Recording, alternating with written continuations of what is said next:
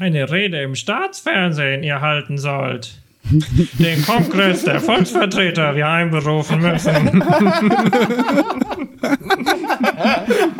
to the CIA!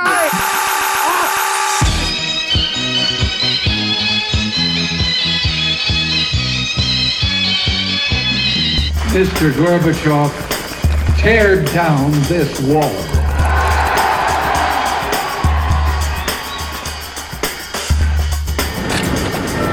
Общество, люди наши стали другими, и это было главным препятствием на пути этой авантюры, на которых встали группы лиц. Und deshalb äh, haben wir uns dazu entschlossen, heute äh, eine Regelung zu treffen, die es jedem Bürger der DDR möglich macht, äh, über Grenzübergangspunkte der DDR äh, auszureisen. Wann tritt das in Kraft? Das tritt nach meiner Kenntnis ist das sofort. Unverzüglich. Stets voran, blick nicht zurück. Wenn's nicht vorangeht, gehst du rückwärts. Amigo, ich glaube, du hast gerade einen Koller. Äh, sollst vielleicht mal zum Doktor gehen, mal wieder. Ich habe vor langer Zeit eine Entscheidung gefällt und die ist irreversible. Nichts und niemand wird mich davon abbringen können. äh, warte mal, Kollege. Das kommt mir so ein bisschen bekannt vor. Hat das nicht Gorbatschow gesagt?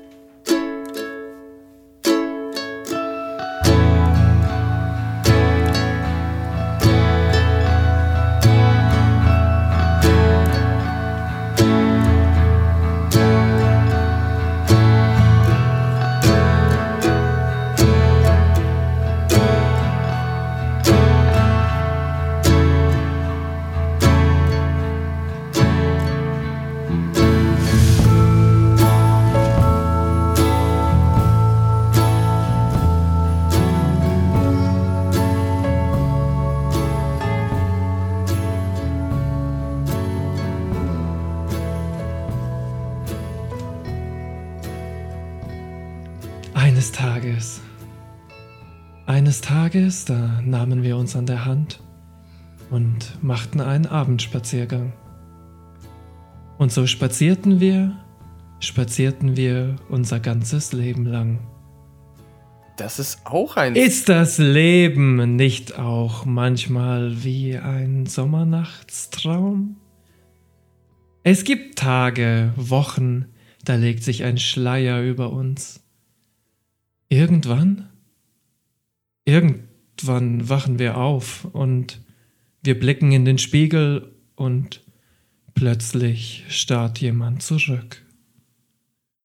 Und es fällt uns wie Schuppen von den Augen.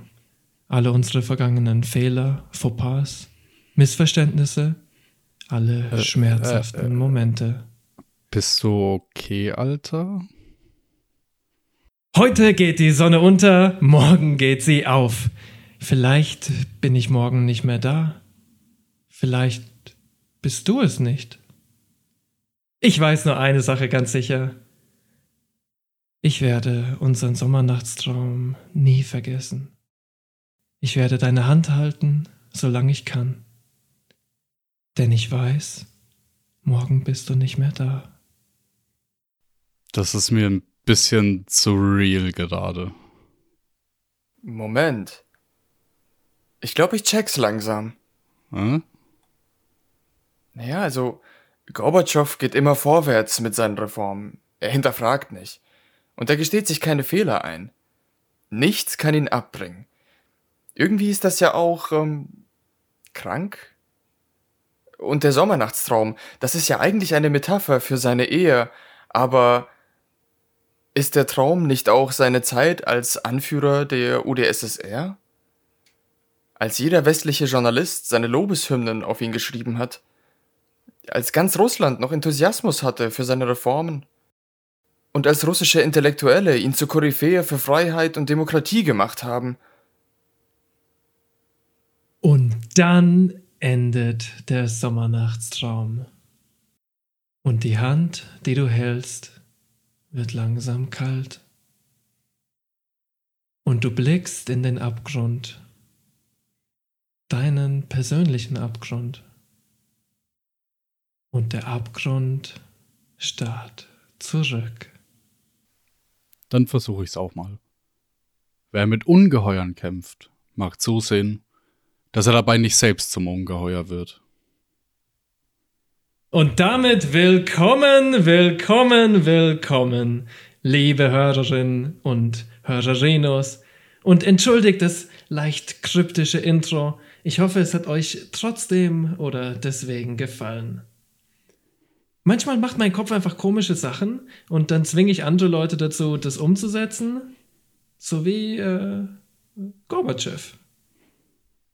Heute, ja, heute geht's ans Eingemachte im dritten Teil des Endes der UdSSR. Heute reden wir über den Kollaps der Sowjetunion in Echtzeit, über Gottes Werk und Gorbis Beitrag. Ich stehe hier und ich klage Gorbatschow an für. Jetzt warte mal, stopp, halt, halt, halt, halt, halt. Was sind hier die verdammten konkreten Schritte? Das haben wir nämlich alle überhaupt nicht gewusst. Man hat es uns halt einfach gesagt. Es musste so kommen. Und dann hört man auf, Fragen zu stellen. Aber heute, heute nicht. Na gut, Digga. Dann machen wir es halt Schritt für Schritt. Dann fangen wir an. Beim Anfang. Und zu Beginn möchte ich einfach nochmal Hallo sagen. Hallo ihr Lieben, ich bin's, euer Trockenmund Joe und mit mir habe ich den Arti Hey, hey. und den Simmaster. Freut mich, freut mich. Wir beginnen bei Gorbatschows frühesten Tagen und vielleicht können wir mit einem schönen Zitat einsteigen. Gorbatschows erste Tage und Monate waren elektrisiert. Seine Reden und Besprechungen mit den Arbeitern in Leningrad brachten die ersten Brüche im Eis der Stagnation. So schreibt Mike Davidoff. Und das stimmt. Den Enthusiasmus, den kann man gar nicht verneinen. Gorbi ist der Ritter in silberner Rüstung, der genau die richtigen Worte findet. Aber werden auf die richtigen Worte auch die richtigen Taten folgen?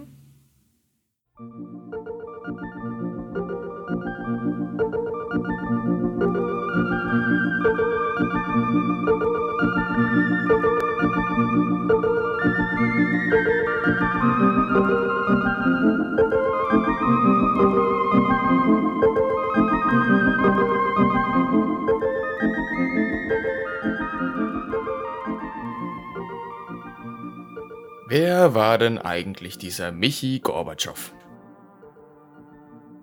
Gorbi war ein wenig ein Freigeist. Er hatte viel Sympathie für die Intellektuellen und einen Appetit für die schönen Dinge des Lebens. er war der erste Kopf der Sowjetunion mit einem Universitätsabschluss. Seit Lenin! Er war mehr als jeder andere Führer der Sowjetunion im Westen unterwegs. Und er hatte immer eine gewisse Verehrung für ihn übrig. Fucking abendländischer Fanatiker. Ich sag's euch. Ja. Michael hatte Landwirtschaft studiert. Er konnte sich gut ausdrücken, Reden schwingen. Ihm fehlte es aber konkret an Erfahrung in Sachen Militär, Industrie, Technologie, Außenpolitik und den Gewerkschaften. Und der Parteipolitik und, Und, wie man äh, Deals macht, mein Gott. Quesadillas konnte er auch nicht machen. Der Historiker Anthony de Agostino schrieb über ihn, Gorbatschow hatte die Aufmerksamkeit seiner Vorgesetzten auf sich gezogen, weil er der Sekretär eines Ressorts war. Seine Qualifikationen waren eher wie die von Prinz Rainier. Rainier. Rainier von Monaco. Rainier hatte 56 Jahre lang über Monaco geherrscht und ist von einem gigantischen Casino in eine Steueroase transformiert. Ah, mach doch keine Spoiler jetzt. Die Menschen lieben ihn anfangs. Das müssen wir verstehen, das müssen wir nachvollziehen. Die westliche Presse ist begeistert. Uh. Langsam, ganz unauffällig verfällt Gorbatschow, verfällt vielleicht fast die ganze Sowjetunion in einen Sommernachtstraum. Die Sache ist nur, es wird ein böses Erwachen geben. Und wo die einen sich einer schönen Fantasie hingeben, da bekommen andere schon Paranoia. Ein Kampf um die Partei steht uns bevor. Khrushchev damals war kein Zufall. Wir waren und sind primär ein Bauernland und die rechte Strömung ist mächtig. Klingt wie Star Wars. Das schreibt Molotow. Der hätte mal Filme schreiben sollen, Alter. Eine neue Strömung wird die Macht ergreifen, spekuliert er. Und sie wird im Geiste von Bukharin und Khrushchev sein. Doch die ersten Schritte suggerieren das Gegenteil. Gorbatschow folgt in den ersten Monaten ganz klar den Reformen seines Mentors Andropov, die sogar einige Erfolge zeigten. In seiner ersten Rede vor dem Zentralkomitee mit dem glasnost-klaren Titel Unser Kurs bleibt unverändert bedient er sich Andropovs Namen und seiner Slogans. Er fordert auch ähnliche Reformen, zum Beispiel, Zitat, das Aufheben des Lohnausgleichs, größere Investitionen in Wissenschaft, bessere Produktionsmethoden, die zur Perfektionierung des Planungssystems führen. Er spricht weiterhin von einem Angriff auf die zweite Wirtschaft, unter anderem gegen Schwarzarbeit. Er spricht sich für die Unterstützung internationaler Revolutionen aus, aber auch für friedliche Koexistenz und ein Ende des Waffenwettrüstens. Politisch setzt er sich ein für eine Stärkung der Partei und hier fällt auch zum ersten Mal das Wort Glasnost. Größere Offenheit über die Arbeit der Partei und des Staats. Gute Sache. Was ist eigentlich Glasnost? Die zwei Schlagwörter, die euch immer um die Ohren gehauen werden, sind Glasnost und Perestroika. Das hat der Gorbi ja erfunden, ne? Tatsächlich war es Andropov, der ein Jahr vorher schon für Glasnost warb. Bei ihm ging es darum, in der öffentlichen Kommunikation und innerhalb der Partei mehr Offenheit zu schaffen. Charakteristisch für Gorby war immer, dass er mit seinen Aussagen sehr vage bleibt. Im Westen denkt man vielleicht bei Glasnost gleich an Redefreiheit und Pressefreiheit, doch das war anfangs überhaupt nicht gemeint. Glasnost ist, das sagt ein russischer Literaturkritiker, ein bürokratischer Ausdruck. Ein Wieselwort, das tatsächlich schon Zar Nikolai I. für seine Reformen verwendet hatte. Wow. Mhm. Bei Lenin kommt es auch vor, da heißt es aber so viel wie öffentliche Kritik war aber auf innerhalb der Partei bezogen, nicht auf die Presse oder irgendwas anderes. Glasnost war auch eines der Lieblingswörter von Dissidenten wie Solzhenitsyn und Sacharow. Wir sehen also, jeder interpretiert in Glasnost genau das hinein, was er oder sie sehen will. Was für eine komplizierte Geschichte. Andropov belebt den Begriff Glasnost wieder und Gorbatschow mobilisiert ihn dann nach Andropovs Tod gegen den Breschneviten Tschernenko. es war in jedem Sinn ein politischer Kampfbegriff und vielleicht ähnlich intransparent und auslegbar wie das Wort Freiheit. Perestroika heißt wortwörtlich vielleicht sowas wie Wiederaufbau. Es war Gorbis Schlagwort für Reformen, vornehmlich ökonomischer Natur. Auch hier macht der Name das Programm überhaupt nicht klar. Tja, und so beginnen unsere Perestroiki, unsere Reformen. Da rushen wir jetzt durch. Sorry. Wie so ein Kind auf dem Schlitten, was durch so eine Hecke durchfährt. Yeah! Einige der Punkte aus seiner Rede setzt Gorby auch prompt in die Tat um. Noch im ersten Jahr 1985 verlagert er Staatsinvestitionen. Ein Komitee für wissenschaftliche und technologische Revolution wird gegründet. Ja, insgesamt entstehen so 23 neue Forschungsstätten. Gelder fließen in den Maschinenbau, um den technischen Stand der Planwirtschaft zu verbessern. Gorby unterstützt auch die Revolutionäre in Nicaragua und den ANC in Südafrika. Das ist der ähm, African National Congress und das ist basically die Partei, die ähm, gegen Apartheid gekämpft hat und der ähm, Nelson Mandela auch angehört hat. Eines müssen wir aber klarstellen.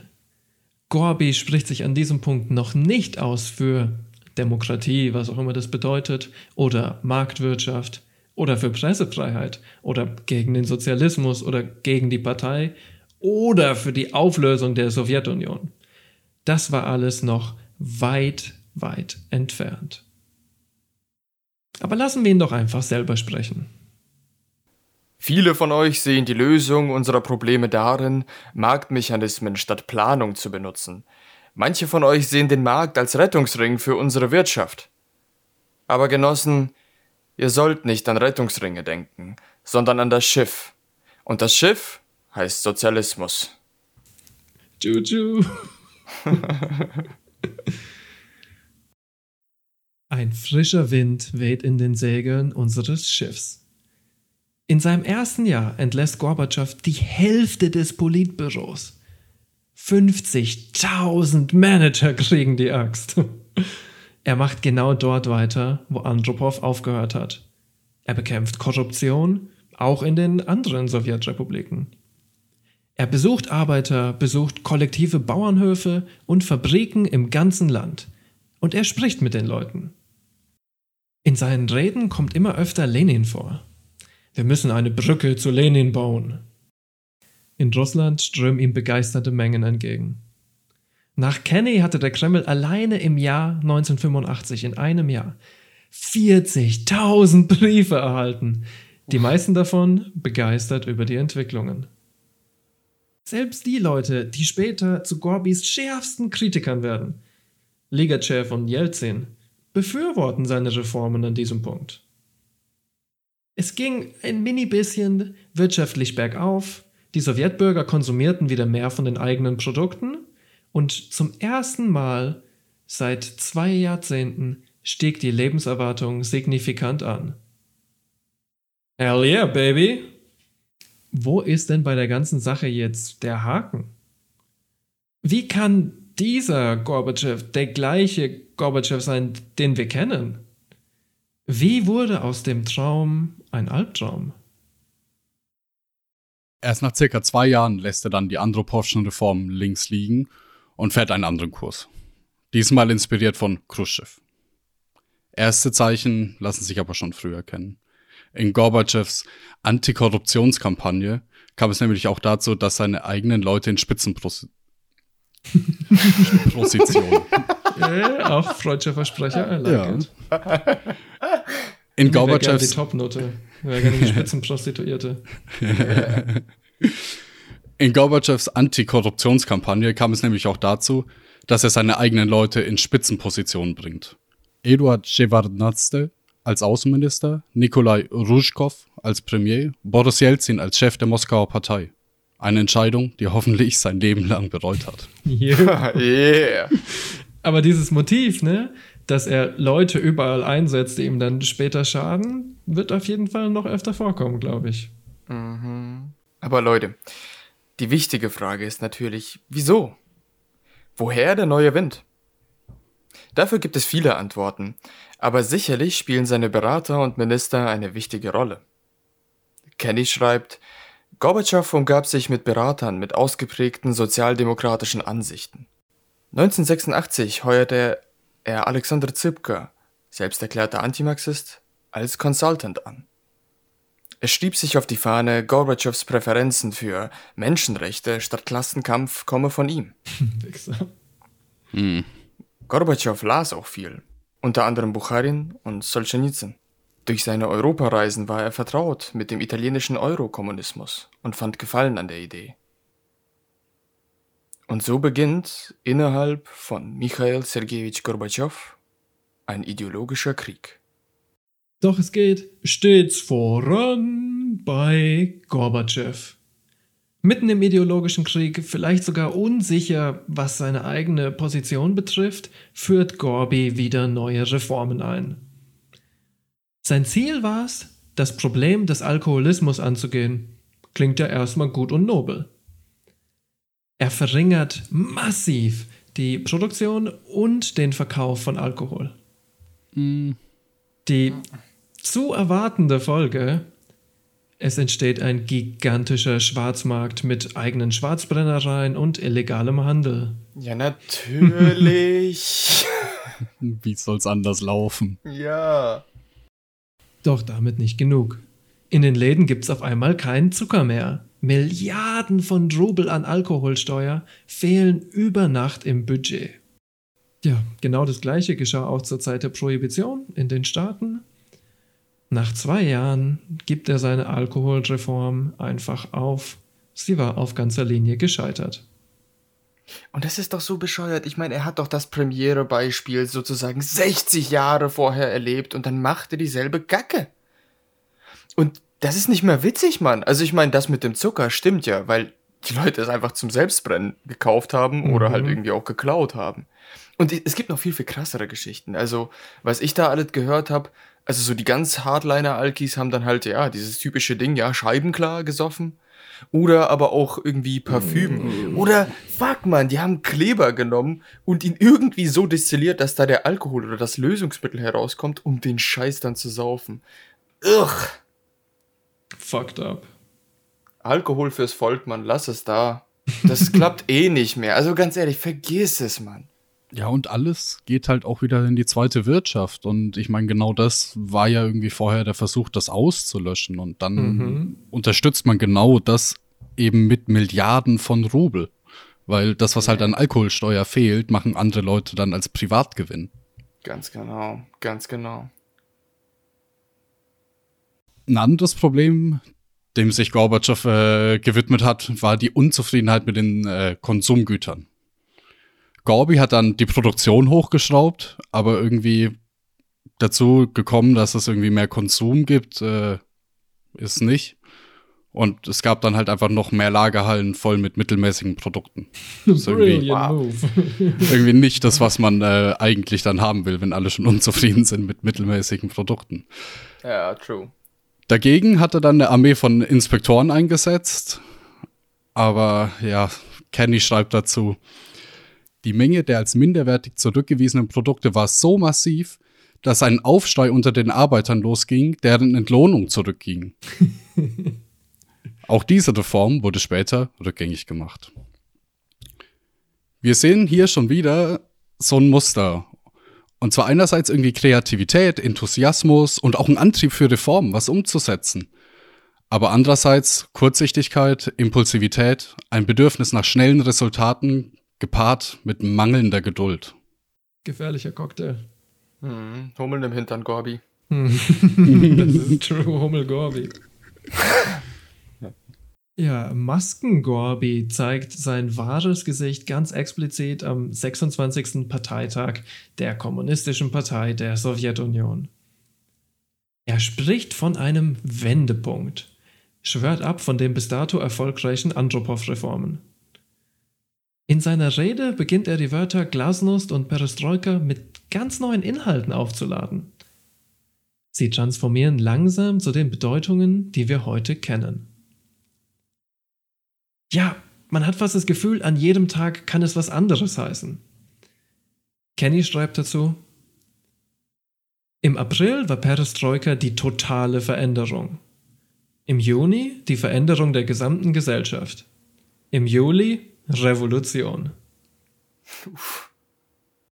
Ja, und so langsam wird der Einfluss von Khrushchevs Gedankengut ziemlich klar. Gorbatschow fordert Offenheit für die Presse und Kulturbetrieb. Er lädt sogar Chefredakteure großer Zeitungen ein und bittet sie um offene Kritik. Und die, die lassen nicht lange auf sich warten. Mhm. Sowjetskaya Rossiya druckt eine Kritik des Moskauer Parteichefs Griechen. Und kurz danach wird er von Gorbi entlassen. Sein Nachfolger wird Boris fucking Jelzin. Also, that's not very glasnost of you, my friend. Nope. nee, nee. Vielleicht, ohne es zu beabsichtigen, hat Gorbatschow die Presse komplett an die Intelligenzia abgegeben, von denen sowohl die Partei als auch dem Sozialismus viele feindlich gegenüberstanden. Damals mit dem Khrushchev-Tau sind nationalistische Tendenzen in Russland erstarkt, genau wie die freie Presse. So sehr, dass es zu einem Konflikt innerhalb der Partei kam. Und heute soll das nicht anders sein. Im September 1986 spricht Gorbatschow im sowjetischen Staatsfernsehen. Seine Selbstkritik nimmt hier neue Maßstäbe an. Er macht die Bürokraten in den Ministerien als Gegner der Reform verantwortlich für ihr Versagen. Obwohl diese Reformen vollständige Unterstützung von genau diesen Apparatschicks genossen hatten. Uff. Gleichzeitig kritisiert er die Konservativen in der Partei, obwohl selbst die ihn ja unterstützt hatten. Gorbatschow, vor Millionen von Zuschauern, zerschmettert die Legitimität der Partei, die er selbst anführt.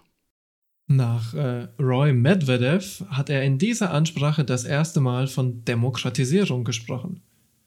Die Rede schlug ein wie eine Bombe.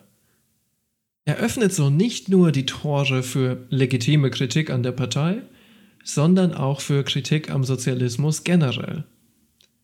Romane und Sachbücher von Antikommunisten und Dissidenten gehen wieder in Druck gegen Widerstand der Autorengewerkschaft.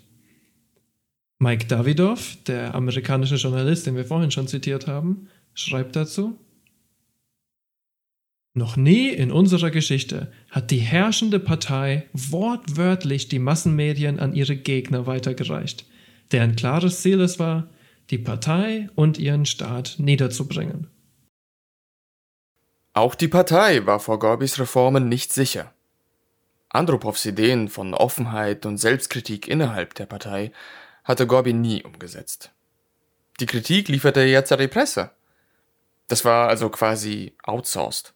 Clever gemeinsettet hat er das. ja, er wollte umstrukturieren und demokratisieren. Und wenn ihr euch jetzt fragt, was heißt das denn genau? Ja, das weiß halt niemand so wirklich. Erst an diesem Punkt zeigt sich tatsächlich Unwohlsein und Widerstand gegenüber Gorbi aus seinen eigenen Reihen. Gorbi spricht sich aus für ein neues Denken in Außen- wie Innenpolitik. Einer der wichtigsten Punkte war die Abkehr vom Klassenkampf als einendes Prinzip aller sozialistischen Bewegungen. Gorbatschow stellt stattdessen Menschenrechte, Frieden und Kooperation als höchste Werte heraus. Es ist nur meine persönliche Meinung, aber das ist alles einfach ein Haufen heißer Luft. Gorbis Reformen, das wissen wir jetzt in Retrospektive, brachten weder Frieden noch Rechte für die Millionen Menschen, die davon betroffen waren. Wir sprechen hier manchmal von Khrushchev und von einer rechten Abweichung. Was ist denn bitte ein rechter Sozialist? Wie immer hat der gute Wladimir Ulyanov die perfekte kurze Antwort parat. Zitat Die Essenz von rechtem Opportunismus ist das Aufgeben unserer Prinzipien, allen voran des Klassenkampfs. Aber auch das Schließen unnötiger Kompromisse mit dem Ziel, kurzzeitige Resultate zu erlangen. Tja, genau das ist es, meine Freunde. Das ist der Turbokommunismus, verfrühte Ejakulationsmarxismus von Kruschi und Gorby, von dem wir schon gesprochen haben. Oder vielleicht so. Gorby will Nitro in den Motor der Dampflok spritzen und volle Fahrt Richtung Kommunismus nehmen. Aber während er sich als Schaffner sieht, stellt niemand die Weichen. Die Lok Sowjetunion fährt mit vollem Enthusiasmus Richtung Abgrund. Er weiß es vielleicht selber noch nicht, aber es ist an diesem Punkt, dass Gorbatschow sich geistig vom Sozialismus verabschiedet. Auch wenn sich Gorbatschow ideologisch vom Sozialismus verabschiedet, hängt er trotzdem emotional noch an ihm. In seiner Politik kommen diese Widersprüchlichkeiten immer wieder zur Schau. Einerseits zieht er Truppen aus Afghanistan ab, ohne dass irgendjemand in der Sowjetunion das gefordert hätte. Andererseits verstärkt er die Unterstützung für den ANC. Anfangs sieht es so aus, als würde Gorbatschow mit den USA auf Augenhöhe verhandeln.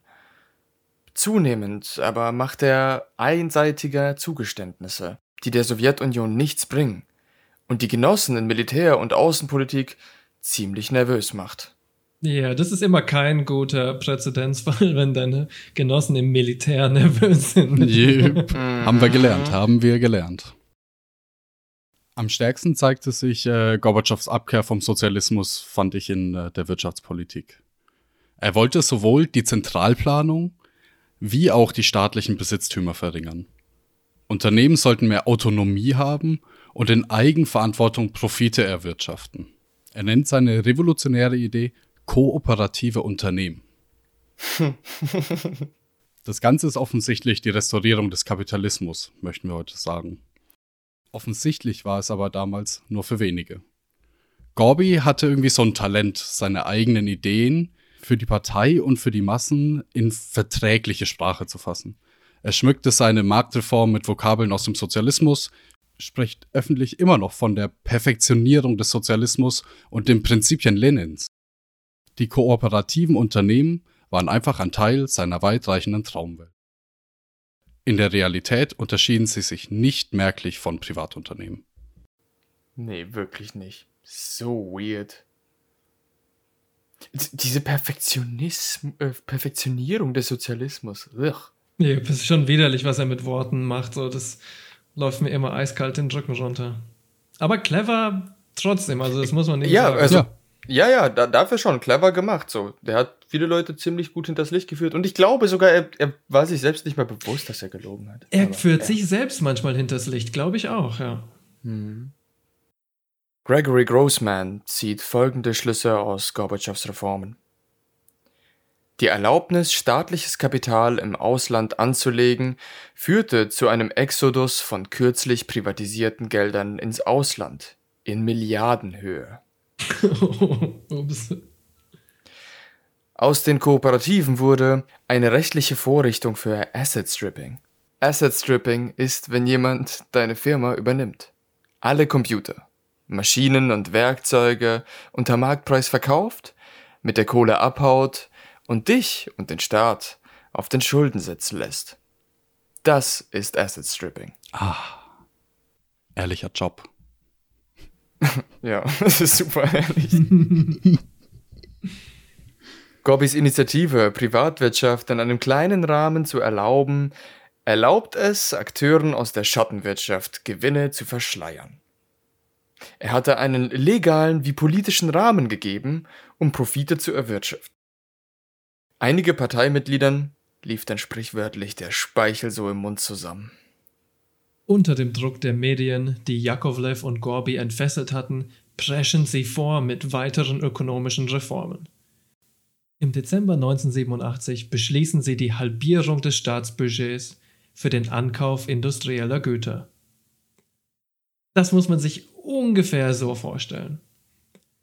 In der sowjetischen Wirtschaft kauft der Staat von den einzelnen Kombinaten, Fabriken, Farmen usw. So die Güter zu einem fixen Preis ab. So muss sich nie ein Bauer Sorgen machen, dass der Preis für sein Weizen heute fällt, morgen steigt oder dass er überhaupt keinen Abnehmer findet. Die Änderung von Gorbatschow bedeutet jetzt, dass auch die staatlichen Unternehmen die Hälfte ihres Outputs frei verkaufen können. Klingt doch erstmal super mit Marktmechanismen und so. We love it. Äh, was ist denn passiert? Kenny schreibt: Engpässe verschlimmern sich und zum ersten Mal seit dem Zweiten Weltkrieg gibt es signifikante Inflation. Da stellt sich mir aber irgendwie die Frage, wo bleibt da der Widerspruch gegen die Reformen? Wo ist die Opposition? Wo sind die ganzen kommunistischen Hardliner, von denen mir die westliche Presse immer erzählt? Es gab Widerrede, aber nur sehr wenig. Wir haben schon die Rechten innerhalb der Partei erwähnt, die sich für Liberalisierung und Marktreformen aussprechen.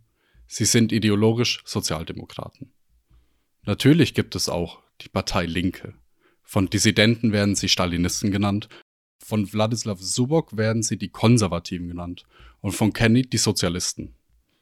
Tatsächlich sprechen wir hier von den Marxisten und Leninisten innerhalb der Partei, also die Fraktion, die den Kurs von Andropov unterstützt hatte. Tonangebend war Jegor Ligachev. Andropov brachte ihn damals nach Moskau. Er war der Chef der Parteikader und hatte damit eines der mächtigsten Ämter inne. Gorbatschow mochte ihn umgekehrt ebenfalls. Hm. Ligachev war anders als andere Leninisten, die immer noch in der Brezhnev-Ära hingen, ein Befürworter von Reformen. Wie viele andere war Ligachev auch von Gorbatschows Rhetorik geblendet. Nach eigener Aussage verstand er erst später, welchen Schaden Gorbatschows Reformen anrichten würden. Ligachev wurde zu seinem stärksten Widersacher aus der linken Ecke. Unbeliebt machte sich Gorbatschow auch in den Satellitenstaaten der Sowjetunion. Die Historikerin Helen Donkos schreibt, dass unter Gorbatschow alle muslimischen Republiken und der Kaukasus aus dem Politbüro verschwanden. Mit Ausnahme von Shevardnadze hat niemand Erfahrung mit den anderen Sowjetrepubliken. Im gesamten Politbüro gab es nur einen Vorsitzenden der nicht-russischen Republik, Scherbitsky aus der Ukraine. Im Jahr 1986 entlässt Gorbatschow die Hälfte der Sekretäre im kasachischen ZK und ersetzt den Generalsekretär kasachischer Herkunft durch einen Russen ohne jegliche Erfahrung im Land. Wow. Ja, kann ja nicht, äh, kann ja nur gut gehen.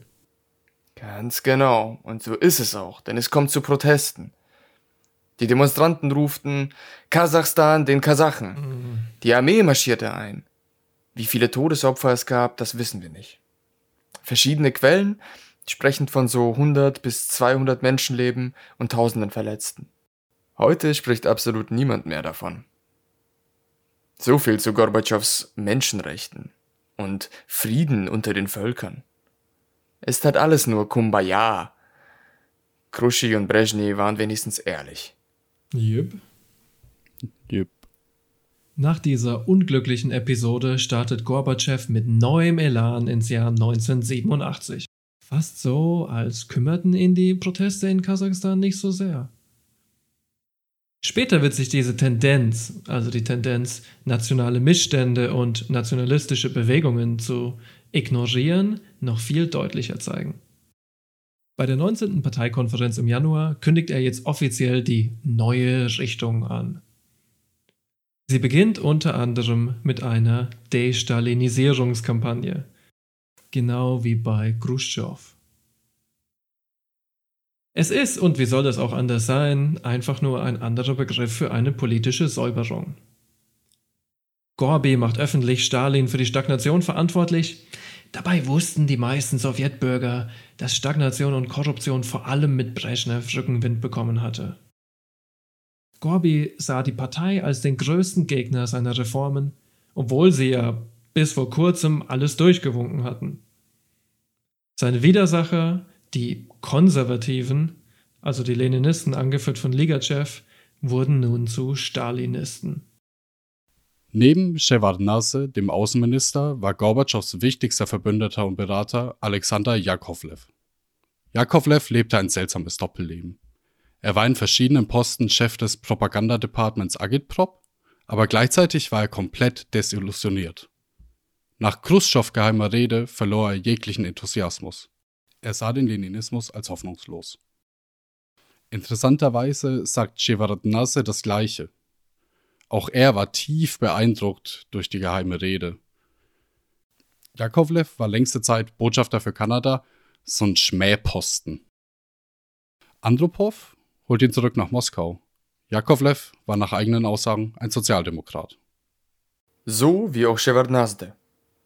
Der Außenminister, der Propagandachef und der Generalsekretär der KPDSU waren Sozen. Beinahe alle von Gorbatschows Beratern waren Sozialdemokraten oder Liberale. Beinahe alle waren Intellektuelle mit Studienabschlüssen.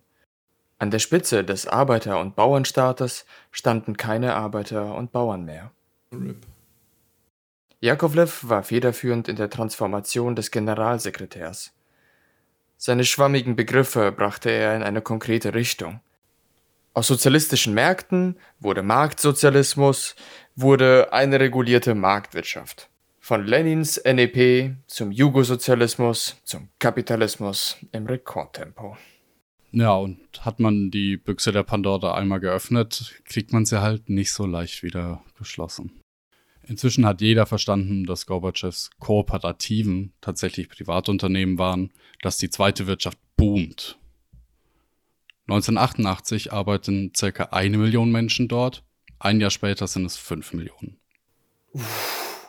Das organisierte Verbrechen nimmt zunehmend Einfluss auf die entstehenden Corps. Sozialdemokratie, Liberalismus und Nationalismus waren die ideologischen Widersacher der Sowjetunion und die zweite Wirtschaft war ihre materielle Basis. Doch all das ist meiner Meinung nach noch nicht genug gewesen, um die sowjetische Dampflok in den Abgrund zu schicken. Es gab schließlich noch Weichen und im Notfall auch Bremsen. Mhm. Im Folgenden wird sich Gorbatschow daran setzen, beides zu untergraben. Im Frühjahr 1987 startet Gorbatschow seine Attacke gegen die Vorherrschaft der Kommunistischen Partei.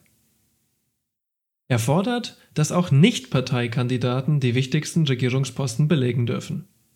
Vielleicht ein bisschen Kontext. Die Sowjetunion, die war ja jetzt keine liberale Demokratie, so wie irgendwie die Bundesrepublik zu der Zeit. Sie war ein sozialistischer Staat, aufgebaut auf demokratischem Zentralismus. Diesen Zentralismus, den haben wir von Lenin. Und Lenin wiederum hat ihn sich ein bisschen von der Organisationsstruktur der SPD inspirieren lassen. Aber halt, stopp. Die SPD circa 1899 war halt nochmal eine ganz andere Kiste als die SPD in Weimar und nochmal eine ganz andere Kiste. ganz anders. Ganz andere Kiste als die SPD heute, Leute. Yeah. Das will ich euch das mal sagen. Was ist denn jetzt dieser demokratische Zentralismus? Das ist gar nicht so kompliziert. Es gibt lokale Gremien und Massenorganisationen. Massenorganisationen könnt ihr euch vorstellen. Es gibt zum Beispiel eine Frauenorganisation. Es gibt eine Massenorganisation für Behinderte und so weiter und so fort. Die wirken auf kleinster Ebene und da kann jeder mitmachen. Nun, die wählen wiederum über lokale Gremien, können aber deren Personal auch wieder absetzen, sowas wie ein Misstrauensvotum. Und die Überlokalen wählen wieder höhere und so weiter und so fort, bis wir schließlich beim Zentralkomitee ankommen. Alle Gremien sind denen, die sie gewählt haben, rechenschaftspflichtig und gleichzeitig weisen sie die unter ihnen stehenden Gremien an. Okay, soweit so kurz. Klar hat dieses System viele komplexe Probleme, aber darum darf es jetzt im Einzelnen gar nicht gehen. Außerdem war natürlich in der Realität die Sowjetdemokratie viel ausschweifender und komplizierter, aber das jetzt erstmal nur als Baseline. Fakt ist auf jeden Fall, dass Khrushchev, Andropov und Gorbatschow es geschafft haben, den Großteil ihrer Reformen umzusetzen. Und das beweist ohne jeden Zweifel, dass die Partei reformierbar war. Man konnte was ändern. Sie war nicht starr, Sie war in konstanter Bewegung und Chu-Chu Gorbatschow gibt die Richtung an. Chu-Chu. Ich kann ihn mir auch echt gut so als Schaffner vorne in so einer Lokomotive Ja, ich habe mir gerade auch mit so einer Schaffnermütze vorgestellt. Kopf rausgestreckt. Ist ein geiles Bild. Und so die, die Schaffnermütze nicht ganz auf dem Kopf, sondern so, dass man noch so ein bisschen was von seiner Mutter mal sieht. Mhm. Die Parteilinie. Bei Abstimmungen herrscht strikte Mehrheitsherrschaft.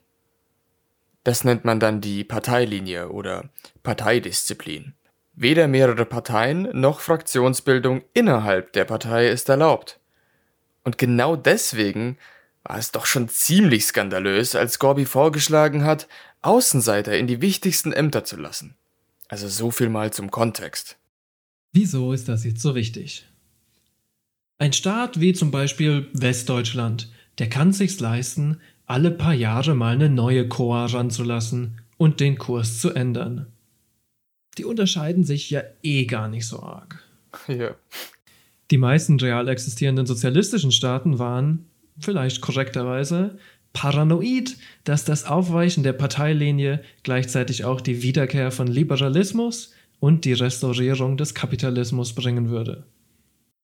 In liberalen Demokratien ist es total okay, wenn mal vier Jahre die Konservativen, dann vier Jahre die Grünen und dann vier Jahre die Sozen an der Macht sind. Denn keiner von denen möchte grundlegend was ändern.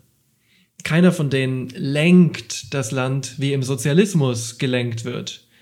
Denn liberale Demokratien werden von ihrer herrschenden Klasse gelenkt, den Kapitalisten. Politiker, das sind dann bestenfalls idealistische Reformer und schlimmstenfalls deren Lakaien. Das ist, ganz nach meinem persönlichen Ermessen, der Grund, wieso sozialistische Staaten nicht zulassen, dass sozialdemokratische oder liberale Parteien zur Wahl antreten. Es würden alle Überlebensmechanismen in einer einzigen Legislaturperiode ausgehebelt. Und das macht auch Sinn. Es ist nämlich ziemlich genau das Gleiche, was passiert, wenn eine sozialistische Revolution in einer liberalen Demokratie stattfindet. Die Mechanismen und Institutionen werden zerlegt und ersetzt.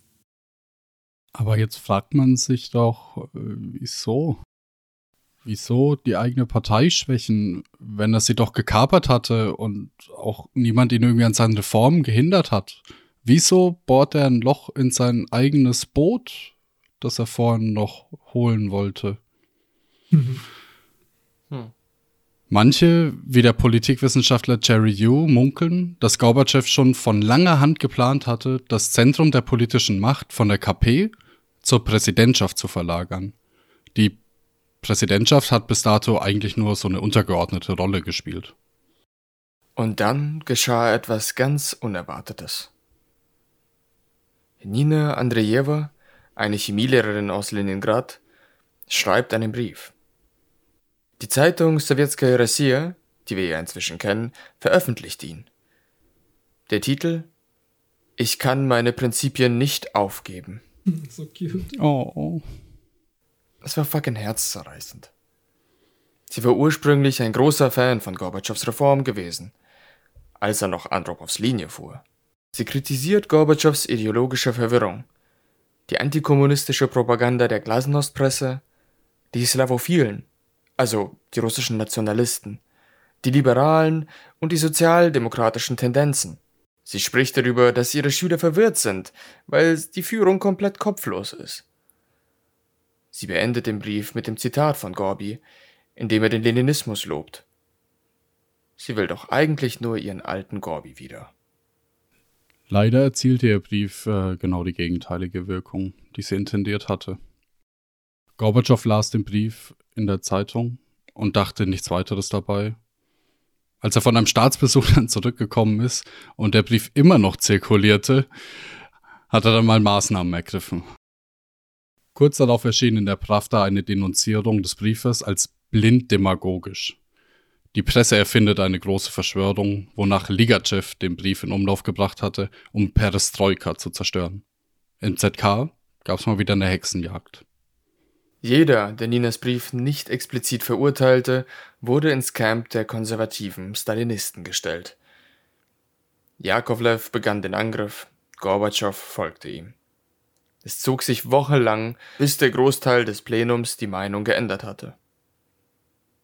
In den Büros von Sowjetskaya Russia gab es eine Razzia. Das Zentralkomitee entschließ sich, eine Antwort auf den Brief zu verfassen. Sowjetskaya wird dazu gezwungen, sie zu drucken. Und am 15. April veröffentlicht die Zeitung einen Widerruf und eine mh, hm, Selbstkritik. Ah ja. Mm. Mm. Ligachev verliert seinen Posten als Sekretär für Ideologie und Medien. Er wird ersetzt durch niemand Geringeren als Alexander Jakovlev, Gorbis rechte Hand. Diejenigen, die den Brief ursprünglich unterstützt hatten, verloren schleichend ihre Posten. Es erinnert alles sehr an Stalin. Oder zumindest die Legende von Stalin. Tja, so viel zu Gorbis Pressefreiheit. That's not very glasnost of you, my friend. nope, überhaupt nope. nicht Glasnost. Wir schreiben Juni 1988. Gorbis nächster Schritt erschüttert den 19. Parteikongress. Er fordert die Gründung eines komplett neuen Organs mit dem Titel Kongress der Volksvertreter. Mm. Der Kongress soll aus 1500 Abgeordneten bestehen, davon 750 aus der Partei, Gremien und anderen Organisationen und 750 durch Direktwahl. Die wiederum wählen einen obersten Sowjet, das ist so ein Organ, was dem Kongress untersteht, und der Kongress, der wählt einen Präsidenten. Und wer. Wer wäre vielleicht gerne Präsident? Hm, könnt ihr vielleicht schon erraten. Mit der Annahme dieses Vorschlags endet effektiv die Vorherrschaft der Partei bzw. des Zentralkomitees. Sie stellen weniger als die Hälfte des Kongresses. Andere Parteien wurden zur Wahl zugelassen. Ein Beobachter schreibt, als alle gemeinsam die Internationale singen, fragen sich einige Genossen, was sie gerade getan haben. Und wieder wurden die Zuständigkeiten von der Partei eingeschränkt. Ja. Gorbatschow machte sich dran, die zentrale Rolle in der Wirtschaft und der Planung zu beenden. Das untermauert weiterhin die Kühnheit von staatlichen wie illegalen Unternehmungen auf Moskau, auf den Staat und auf die Partei zu scheißen. Langsam beginnt auch der Handel zwischen den staatlichen und privaten Unternehmen und es finden sich clevere Wege, Volkseigentum zu privatisieren. Der große Raubzug beginnt. Joink. Auch international bewegte sich einiges. Gorbatschow, der die Presse lange auf seine Seite konsolidiert hatte, macht Stimmung gegen den Afghanistan-Krieg. Kenny schreibt, Spontan treffen Dutzende Briefe von trauernden Müttern ein. Die Sowjets ziehen sich zurück. Ohne jegliche Garantie der Amerikaner, ohne irgendeinen Erfolg für ihre jahrelange Präsenz. In Osteuropa brechen Revolutionen aus. Oder Konterrevolutionen? Deutsche Wiedervereinigung, dies, das, du weißt. Regierungen verlieren ihr Selbstbewusstsein. Es ist ganz klar, dass aus Moskau keine Hilfe kommen wird. Nationalistische Kräfte erstarken in allen Satellitstaaten. So auch im Baltikum. Zuerst ignoriert Gorby diese Aufstände komplett, dann plötzlich kommt er um die Ecke mit harten Sanktionen. Später lässt er dann wieder komplett ab von den Sanktionen und geht ganz offen in die Verhandlungsposition. In der Vergangenheit hatte die Sowjetunion nationale Missstände auf genau zwei Arten behandelt. Mit Panzern und mit Fördermaßnahmen. Mm. Yep. Auch westliche liberale Wissenschaftler geben gerne mal zu, dass das mitunter sehr erfolgreich war. Zum Beispiel gab es, bevor Gorby gekommen ist, gute Repräsentation von ethnischen Minderheiten, sowohl in der zentralen als auch in den jeweiligen nationalen Regierungen. Wirtschaftlich unterentwickelte Republiken bekamen Hilfe auf Kosten des Zentrums und das war teilweise richtig viel Dorsch. Im besten Fall ignoriert Gorbatschow diese ganzen nationalistischen Probleme, im schlimmsten Fall feuert er sie sogar noch an. Zum Beispiel die Konflikte in Armenien, die er erstarken lässt, um einen politischen Gegner auszuschalten. Die Wirtschaftskrise hat inzwischen die ganze UdSSR erreicht. Die Engpässe wurden richtig spürbar und die Satellitenstaaten beginnen, die wichtigsten Güter zu horten. Aufträge werden nicht erfüllt. Uff. Die sowjetischen Bürger, die oft über Jahre hinweg Geld angespart hatten, weil es nicht so viel zu kaufen gab, konnten nun mit der Halbierung der Planungskäufe theoretisch alle Güter erwerben. Die Nachfrage war gigantisch, die Preise explodierten. Offiziellen Zahlen zufolge gab es eine Inflation von 2%. Kenny spricht von 20. Ja. 1990 war es mehr. 1991 ist die offizielle Angabe 96 Prozent. die Schätzung oh. bei über 200 Prozent. Für 92 sind es 2300 Prozent. What wow. Das sind so viele Nullen. Yep. Wow. Yep. Das ist unglaublich, Mann. Oh Gott. Und ich meine. 2000% Inflation auf Eier und Brot. Ist, was ist das? Der Markt regelt. Der Markt regelt. Und so, der Markt, den kenne ich auch. der Regelmarkt. der Mindset-Markt, der regelt. Mhm. Und so wurde aus Perestroika Katastroika. Der Enthusiasmus für Gorby schwingt um in Unmut, dann Wut. Löhne können teilweise nicht mehr gezahlt werden. Die Sowjetbürger machen Perestroika verantwortlich. Der Westen spricht langsam von einer sowjetischen Wirtschaftskrise. DSU sammelt massive Schulden bei westlichen Banken. Hatte die Presse jetzt jahrelang Gorbatschow und Jakovlev aus der Hand gefressen, so wendet sie sich nun gegen die beiden. Die finden einen neuen Heiland in niemand Geringerem als Boris Jelzin, den Gorbatschow erst eingesetzt und sich dann zum Feind gemacht hatte. Smart Move. Gorbis Rolle als unbestrittener Führer der Sowjetunion und aller Republiken bröckelt. Denn Russland wendet sich langsam Boris Jelzin zu. Kenny schreibt dazu, Gorbatschow konnte nicht sehen, wieso sich die Union auflöste. Er konnte nicht sehen, dass die Liquidierung der KP direkt zum Kollaps führen würde. Indem er die Partei in einem Moment der generellen Unsicherheit und Stagnation geschwächt hatte, hatte er gleichzeitig das Jelzin-Camp, die Separatisten, die zweite Wirtschaft, die korrupten Elemente der Partei, die russische Mafia und die Verhandlungsposition des Westens gestärkt. Ich möchte dem nur noch hinzufügen, nicht nur das, er hat sich selbst auch das einzige Werkzeug zerstört, mit dem er überhaupt Veränderung hätte durchführen können. Zunehmend macht sich also Panik breit.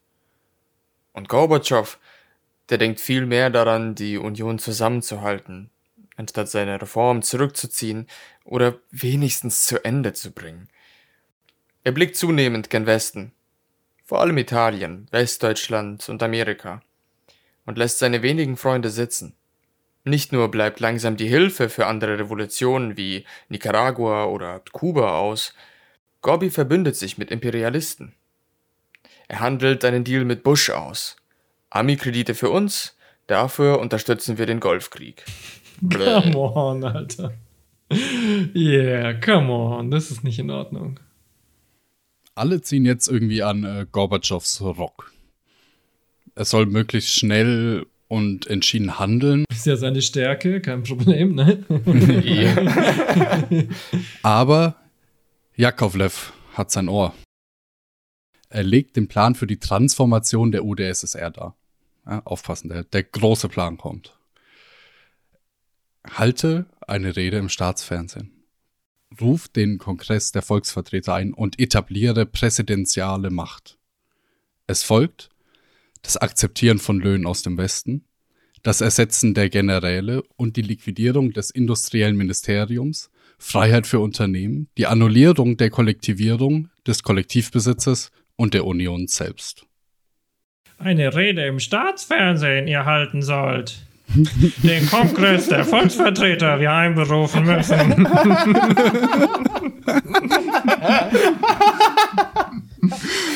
Scheiße, Mann, jetzt würde ich mir gerne vorstellen, dass Jakovlev einfach so ein kleiner Yoda ist. Ja. Geil.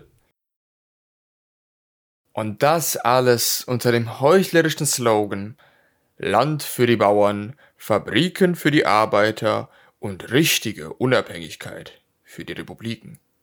Noch so ein Jakovlev-Banger einfach. Yep. Beide waren schon Genies, ey, das muss man ihnen lassen. Damn, wie kann man so unehrlich sein?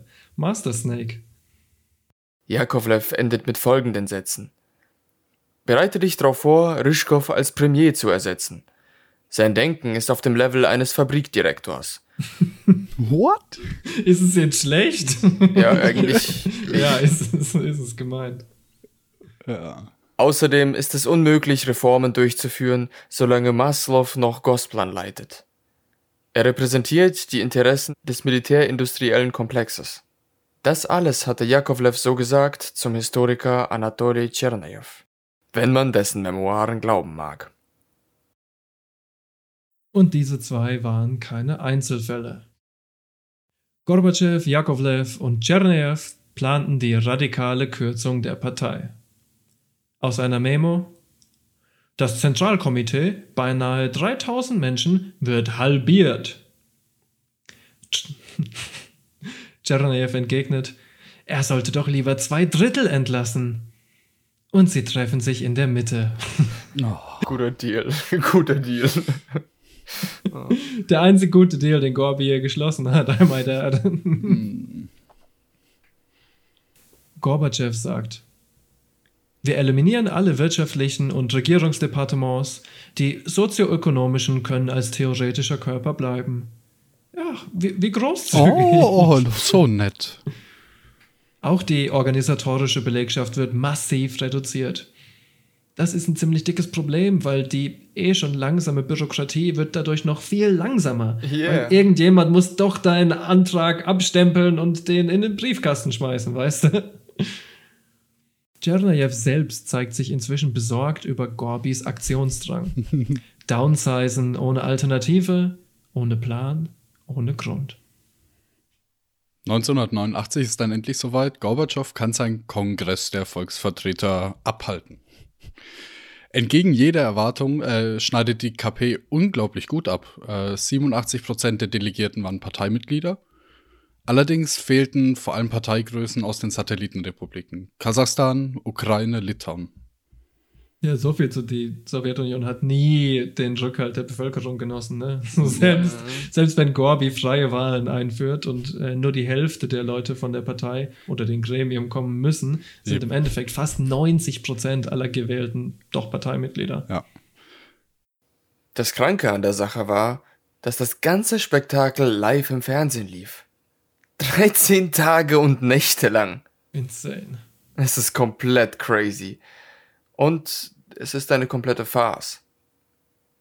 Jelzin warnt vor einer Gorbi-Diktatur. Ein Mann namens Karjakin verlangt, dass Lenins Leiche aus dem Mausoleum entfernt wird. Verschiedene Sprecher verlangen ein Ende der Führungsrolle der Partei. Gorbi hatte jegliche Glaubwürdigkeit verspielt. Und die Partei, die er fünf Jahre lang geleitet hatte, verlor sie auch. Einerseits durch Assoziation mit Gorbi, andererseits durch mangelnden Widerstand. Aber auch die Legitimität des Staats, des Systems, der Union begann zu bröckeln. Kurz darauf, im Juli 89, zeigen die Sowjetbürger, was sie von Gorbi halten. In Russland, im Donbass, in der Ukraine und in Karaganda in Kasachstan brechen massive Streiks unter den Bergarbeitern aus. Der primäre Grund war die katastrophale wirtschaftliche Lage. Wir haben es vorhin schon erwähnt, die Halbierung der staatlichen Ordern hatte D mit am schlimmsten getroffen. Es waren die ersten großen Aufstände seit 1920. Streiken war eigentlich verboten in der Sowjetunion. Die Regierung antwortet aber nicht mit Panzer oder KGB Crackdown. Die Regierung antwortet mit Panik. Zehn Tage lang arbeiten sie fieberhaft daran, allen Forderungen der Arbeiter irgendwie gerecht zu werden. Am Ende kommt aus Moskau eine gigantische Lieferung mit Zitat Seife, Fleisch, Dosenmilch, Zucker und Tierfett. Das hätte dich zufriedengestellt? Äh, Bro, die Leute sind nicht unreasonable. Die Leute wollen ganz normale Sachen wie Essen und Heizung und vielleicht, dass sie ihren Lohn ausgezahlt bekommen.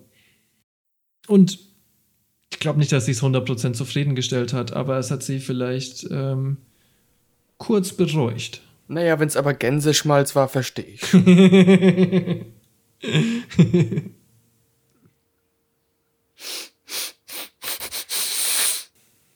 Jelzin schnüffelt eine Möglichkeit, hier seine Basis auszubauen. Er hatte unter dem scheinheiligen Namen Demokratisches Russland einen Haufen Dissidenten, Liberale, Nationalisten und Untergrundfiguren versammelt. Und nun wollte er auch die Bergarbeiter für seine Gruppe gewinnen. Jelzin möchte ans Lenkrad. Und das konnte er ja auch. Ich meine, Jelzin konnte schon saugut zu Leuten in der Öffentlichkeit sprechen, gerade mit einfachen Thesen oder mit einfachen populistischen Thesen. Im November füllen sich die Straßen von Moskau. Jelzin und die Demokraten demonstrieren für die Abschaffung des Artikel 6 der Verfassung. Artikel 6 kodifiziert die Führungsrolle der Partei. Es war auch die legale Grundlage dafür, ein Multiparteiensystem einzuführen. Gorbi war sich immer noch unsicher, ob das die richtige Entscheidung war. Unter zunehmendem Druck macht er erstmal wieder ein Zugeständnis an seine Gegner und beschließt im nächsten ZK-Plenum die Abschaffung von Artikel 6. Das gab Jelzin nun die Chance, seine Gang in eine parlamentarische Partei zu verwandeln. Die Wette war aufgegangen. Es gibt einen guten Grund, wieso viele Demokratien in Europa ihre kommunistische Partei verboten haben. Der gewaltvolle Umsturz des Kapitalismus ist leider nicht vereinbar mit der freiheitlich-demokratischen Grundordnung. Oh, Bobo.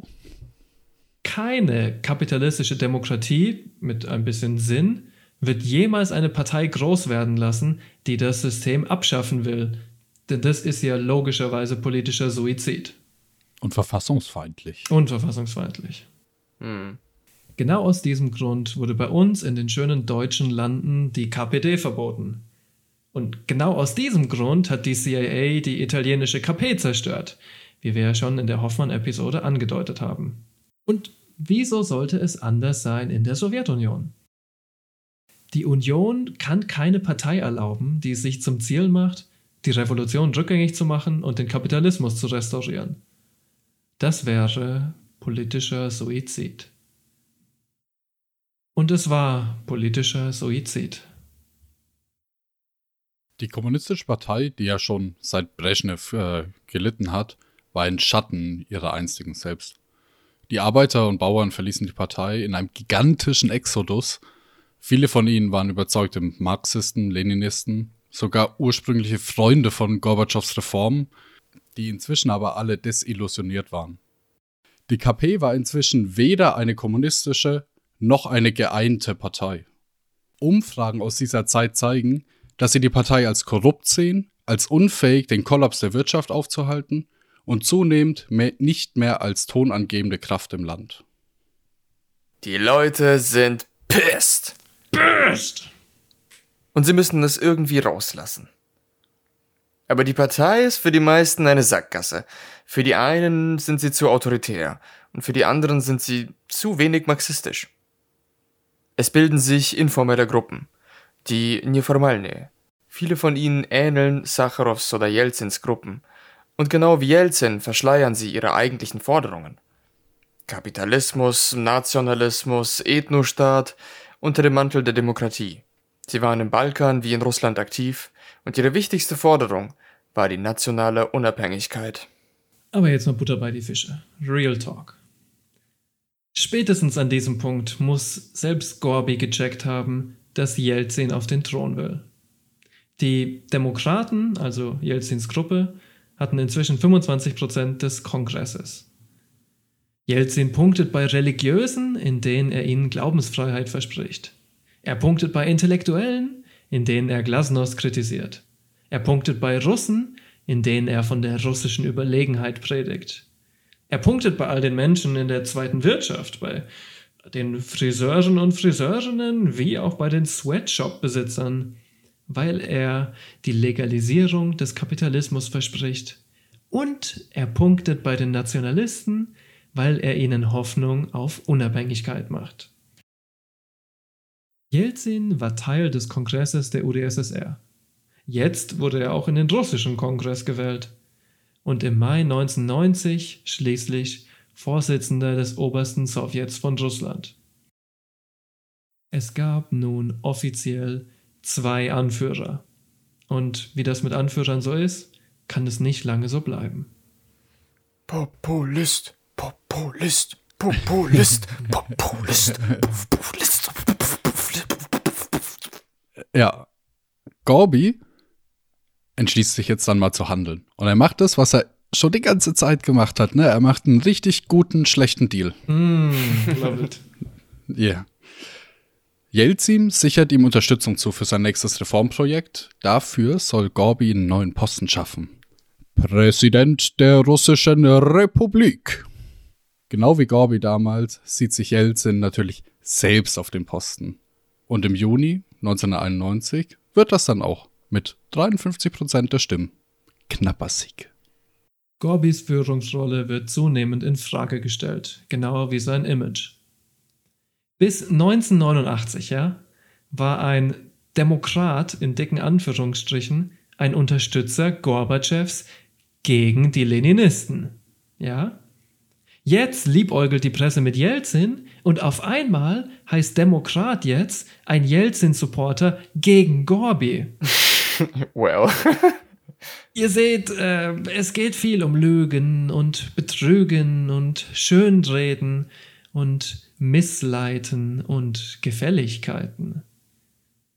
Sicherlich hatte die Presse einen ziemlich großen Einfluss auf die öffentliche Meinung.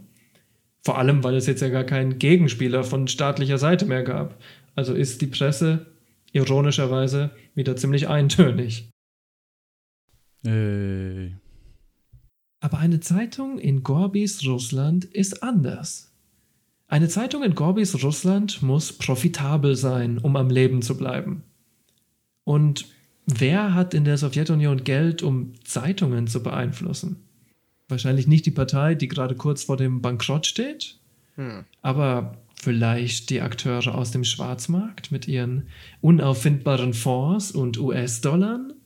Oder vielleicht Akteure von außen? Eine interessante kleine Nebennotiz. Jelzin wurde schon früh von Radio Liberty als Kandidat gepusht. Was zur Hölle ist Radio Liberty? Ach, Radio Liberty ist nur der größte ausländische Radiosender in der gesamten Sowjetunion.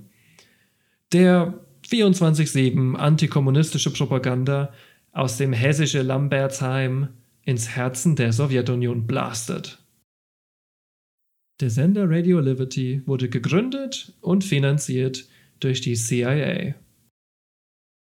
So viel zu Glasnost, so viel zu unabhängigen Medien. Während viele amerikanische Politiker noch verzweifelt versuchen, mit äh, Gorby zu arbeiten, untermauert ihn der US-Geheimdienst. Auch wenn es in den Jahren 1988 und 89 echt scheiße ausgesehen hatte für die sowjetische Wirtschaft, kam der richtige Kollaps erst in den 90ern. 91 bettelt Gorbatschow im Magazin Der Stern die Deutschen nach Fleisch, Öl und Nudeln an. Mehr als eine Million Tonnen insgesamt. Nie ein gutes Zeichen. Genau diese drei Dinge benötigen wir jetzt in riesigen Mengen. Vor allem Nudeln. Ja, außerdem fragt er nach der Mitgliedschaft im IMF. Die zweite Wirtschaft wurde zur ersten Wirtschaft. Zuerst in den Satelliten, dann in der Ukraine, dann in Russland. Aus der kommunistischen Jugend Komsomol werden junge Unternehmer gemacht. Kooperativen verwandeln Milliarden aus Staatsfonds in privatisierten Hard Cash. Mit den Steuergeldern der eigenen Bürger werden Banken, Casinos, Ressorts oder Börsen gebaut. Der Moskau-Reporter Stephen Handelman schreibt, 60% der Kooperativen wurden von ehemaligen oder aktiven Kriminellen geleitet. Oder Damn Aktiven. Westliche Akteure finden langsam ihren Weg in die Sowjetunion, unter ihnen George Soros. Und Jeffrey Oh. Sachs, wie wir in der nächsten Folge feststellen werden, ne? Uh, Ja. kleiner Spoiler hier. Hm, hm, hm. Mm. All das findet statt unter dem Protest von Ryschkow, der für die Wirtschaft zuständig war. Er war anfangs ein Freund von Gorbis Reformen gewesen, aber auch er wurde halt irgendwie schnell desillusioniert. Er hatte ein eigenes Programm vorgeschlagen, mit dem die UdSSR ähnliche Transitionen zur Marktwirtschaft wie China verfolgen würde. Es war langsamer als die Alternative, sprach sich für Erhaltung der Union aus und wollte viele soziale Institutionen, Bildung und Gesundheitsversorgung beibehalten. Gorby initiierte anfangs auch Ryschkows Programm, legte es aber dann spontan auf Eis und zeigte ihm die kalte Schulter. Es kam Kritik von Jelzin und er wollte es schneller. Immer, immer, immer schneller. Und Ryschkow hatte schon früh Fehler in Gorbis Reform erkannt und ihn zum Beispiel vor dem Alkoholverbot gewarnt. In Russland stimmt man für die schnelle Transition via dem sogenannten 500-Tage-Programm. Im Rest der Union sieht es anders aus. Der oberste Sowjet der SU spricht sich für Ryschkows Reformen aus. Ein Misstrauensvotum gegen Ryschkow scheitert spektakulär. Das war jedoch alles egal da sein Posten durch Gorbatschows Reformen bald alle nominale Macht verlor. Er wurde abgesägt. Ja, das ist auch ein Weg, Demokratie zu machen, oder? Du machst Ja. einfach alle Leute, die ähm, dir nicht gefallen, machst einfach alle deren Posten kaputt. Dann kannst du die auch im Amt behalten. Das ist ganz nett eigentlich. Ich finde halt einfach, das ist so traurig, weil meines Erachtens nach, also Rushkov hat gute, gute Theorien gehabt, die er hätte mal lieber annehmen sollen. Yep. Und schon früh guten Gegenwind gebracht, ja. Ja. RIP. Gorby tut, was er immer tut und macht einen schlechten Deal.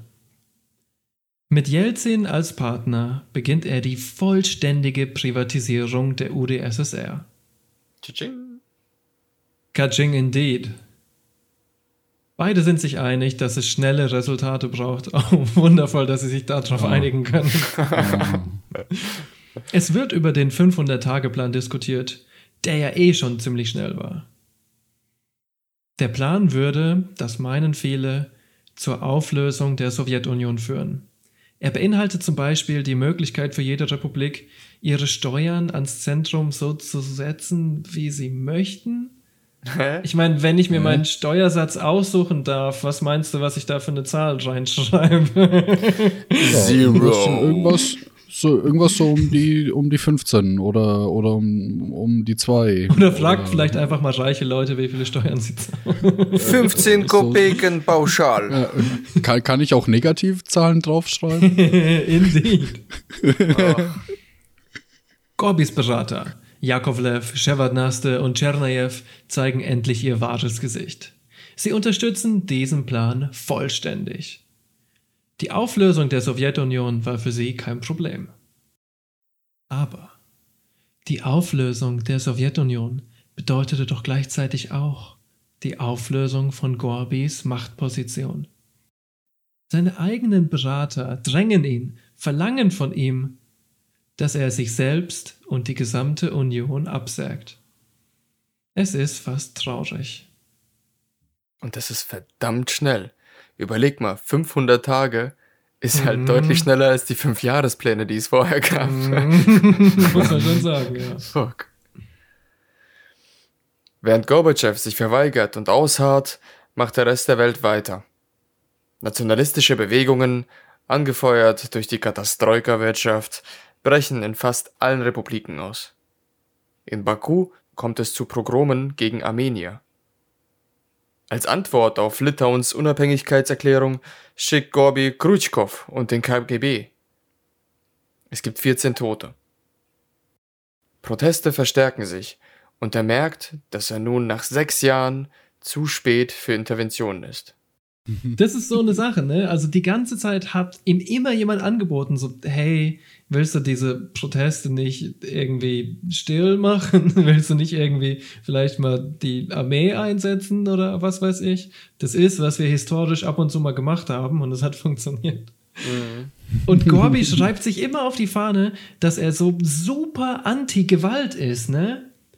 Aber wenn er dann zum ersten Mal sich tatsächlich unter Druck gesetzt fühlt und merkt, oh, ich habe diese Bewegungen viel zu lange ignoriert, was ist das allererste, was er macht? Er schickt das Militär. Muss man nicht viel dazu sagen, oder? Und ich meine, in Kasachstan war es das Gleiche, wo durch seinen Fehler ein Aufstand entstanden ist und dann wird der Aufstand niedergeknüppelt. Und Correct. das ist halt die Sache mit diesen nicen Pazifisten, ne? Und das ist halt die Sache mit diesen nicen Demokraten so. Und da kann ich nur meine Kritik von vorhin wiederholen. Khrushchev und Brezhnev und Stalin waren wenigstens ehrlich. Jetzt kommt's, Leute. Das letzte Manöver von ihm. Gorbis letztes Manöver. Das infame Referendum zum Unionsvertrag im März 1991. Es war das einzige Referendum in der Geschichte der UdSSR. Es gab in den meisten Ländern nur eine Frage und alles zielte auf die Gretchenfrage ab. Sag, wie hast du's mit der Union? Es ging weder explizit um den Sozialismus noch Kapitalismus, nicht um Demokratie oder Diktatur, es ging schlicht um die Erhaltung der Union, in welcher Form auch immer. Die Frage war folgende. Empfinden Sie die Erhaltung der Sowjetunion als eine neue Föderation von gleichwertigen, unabhängigen Republiken, in denen die Rechte und Freiheiten von Individuen aller Ethnien garantiert sind, als notwendig? Das ist ja immer noch ein recht langer Satz. und auch nicht 100% offensichtlich, was ist denn die neue Föderation zum Beispiel? Naja, neue Föderation heißt es nur, weil Gorby einen neuen Vertrag aufsetzen will. Hm. Sonst heißt es gar nichts. Zumindest nichts Definiertes. Ja, scheißegal, ob definiert oder nicht, weil die Antwort darauf war überwältigend. In den zentralasiatischen Republiken sagten mehr als 90% aller Befragten, jupp, wir müssen die Union erhalten. In Russland waren es 71 und in den meisten anderen Republiken mehr als 80 Prozent. Damn. In den baltischen Republiken, in Armenien, Moldawien und Georgien wurde das Referendum boykottiert. Ich schwöre, die gesamte äh, Sowjetrepublik Georgien immer noch mad wegen Khrushchevs Secret Speech 1954. Yep. Wir haben noch nicht verziehen. yep. Never Georgia forget. never forget. genau. Yep. Die erste gute Nachricht seit ich weiß nicht wie vielen Jahren. Wow. Phew. Kurz mal verschnaufen vielleicht auf unserer Dampflok. Man setzt sich gleich daran, den neuen Vertrag aufzusetzen. Gorby besucht seine Datscha, macht Urlaub, das ist doch nett. Doch es braut sich was zusammen in Gorbatschows Absenz. Acht hohe Tiere, darunter der Chef des KGB, der Premier, der Vizepräsident, Innenminister und der Verteidigungsminister, fassen einen Plan. Sie hatten sich vorher schon zu einer Gruppe zusammengetan das Staatskomitee für den Ausnahmezustand. Very awkward name. ja, but, but, but, could happen. Im April unternahmen sie den Versuch, Gorby durch ein Votum im ZK abzusetzen. Sie scheiterten. Glaubt man Kenny und Kieran, so war es bis Mitte 1990 eine 70-prozentige Mehrheit für ein Misstrauensvotum. Aber die Partei war komplett starr, handlungsunfähig und paralysiert. Durch den großen Exodus der Kommunisten aus der Partei, den wir schon besprochen haben, gab es eben diese Mehrheit nicht mehr. Wenn es Kruschis und Gorbis Fehler war, immer zu früh zu kommen, dann war es der Fehler des Staatskomitees für den Ausnahmezustand, dass er zu spät kam. Oh. Hm. Aber es ist true, Alter. Hättet ihr nicht, hättet ihr nicht mal früher was versuchen können? Ja, und ich meine halt. so spät einfach mal direkt am Anfang der 500 Tage von Sodom. yep. Direkt am One Anfang. Step closer to the edge and I'm about to break. oh. Staatskomitee für Lincoln Park Edgelord Teens. Ich kann es mir mega gut vorstellen, so KGB Krutschkopf, angezogen in so circa 2004er Emo-Dress mit so äh, Nietengürtel und kleines bisschen Make-up und alles black. Das ist fucking beautiful. Handschuhe, Mütze. Muss sein. Ja, verwunderlich an der Gruppe war aber, dass diese Gorbatschow-Gegner größtenteils Karrieristen waren. Die Gorbi auch noch selbst befördert hatte. oh. Sie wollten ihn absetzen, weil sie erkannten, dass Gorby jede Schlacht gegen Jelzin verlor und bei jedem Deal Zugeständnisse machte. Gorbatschow hatte inzwischen viele seiner Berater verloren. Shevardnadze war so unzufrieden mit Gorbys zunehmend autoritären Tendenzen, dass er zurücktrat. Jakovlev war unendlich frustriert von Gorbys Sturheit. Er resignierte und warnte in seiner letzten Ansprache vor einem Coup. Uh. Oh. Die größte Furcht der Putschisten war die Auflösung der Union bzw. die Unabhängigkeit Russlands, was fast das gleiche ist, wie wir später sehen werden. Sie hatten ihre parlamentarischen Möglichkeiten erschöpft und sahen ihren letzten Ausweg in Gewalt. Es ist mal wieder soweit. Ein Coup wird vorbereitet. Oh yeah, es ist irgendwie wie an Weihnachten. Du bist oben im Zimmer und wartest auf das Christkind, bis die Geschenke kommen. Die Gruppe, unterstützt vom KGB, besuchen Gorbi in seiner Datscha. Alle Telefone werden abgeschnitten. Gorbi unter Arrest gestellt. Sie fragen ihn ganz höflich, ob er nicht die Zügel übergeben möchte. Gorbi verneint. Am nächsten Morgen, nach ihrer Rückkehr, kündigen die Putschisten dann im Live-Fernsehen an, dass sie nun einen Notstand äh, ausrufen und die Union übernehmen würden. Gorby sei krank, unfähig zu regieren. Was nicht? tatsächlich falsch ist. Ja. Wir gehen live, Janajew. Vizepräsident Janajew sollte übernehmen. Er war, nach meiner ganz persönlichen Meinung, ein kompletter Dödel. Janawjew war nicht Gorbis erste Wahl, nicht seine zweite Wahl, sondern die dritte Wahl für den Posten des Vize. Nach eigenen Angaben hatte er gesoffen, als er das Edikt unterzeichnet, was ihn zum amtierenden Präsidenten macht. Seine Hände und seine Stimme zittern bei der Ansprache. Hm. Die eigentlichen Köpfe hinter dem Coup, so munkelt man, sein Kriutschkopf, Chef des KGB, und ein hoher General namens Vyacheslav Generalov. Was ein Name. Hey, weiß ich auch ein Geld, wenn ich stell dir mal vor, Janajew hätte eine Tochter namens Genevieve. Wow, das wäre insane. Das wäre saugeil. Und, kleiner, kleiner, einfach so ein Dings von mir. Ich habe da auch mit ü- über genau dieses Ding, dass sie ihn da halt auf der Dacia gestürmt haben, so mit einigen Onkels und auch äh, Tanten und äh, Eltern gesprochen. Und das ist insane. Also keiner von denen glaubt tatsächlich, dass die Putschisten überhaupt bei ihm auf der Dacia waren. What? Are you kidding? Die sagen, also Das ist ja crazy. die glauben, die vermuten, dass das wiederum ein Schutz oder ein Schutzgerücht seitens Gorbatschow war, so um zu sagen, ich konnte ja gar nichts tun, ich war ja festgesetzt. So nach dem Motto. Interesting, oder? ich stimme Ihnen zu. Okay, ich, ich habe mir noch keine Meinung darüber gemacht, aber ich fand's interessant. Super cool, Alter. Ja. Nicer Theory Drop. Sehr nice. In den westlichen Medien liest man oft, dass populärer Widerstand der einfachen Bürger diesen Coup beendete. Das ist kompletter Humbug. George Gabner schreibt dazu, Widerstand war langsam, sporadisch und auf einem niedrigen Level. Nur ein Mitglied des Kabinetts und ein Abgeordneter sprachen sich überhaupt dagegen aus. Wow. Oh, wow.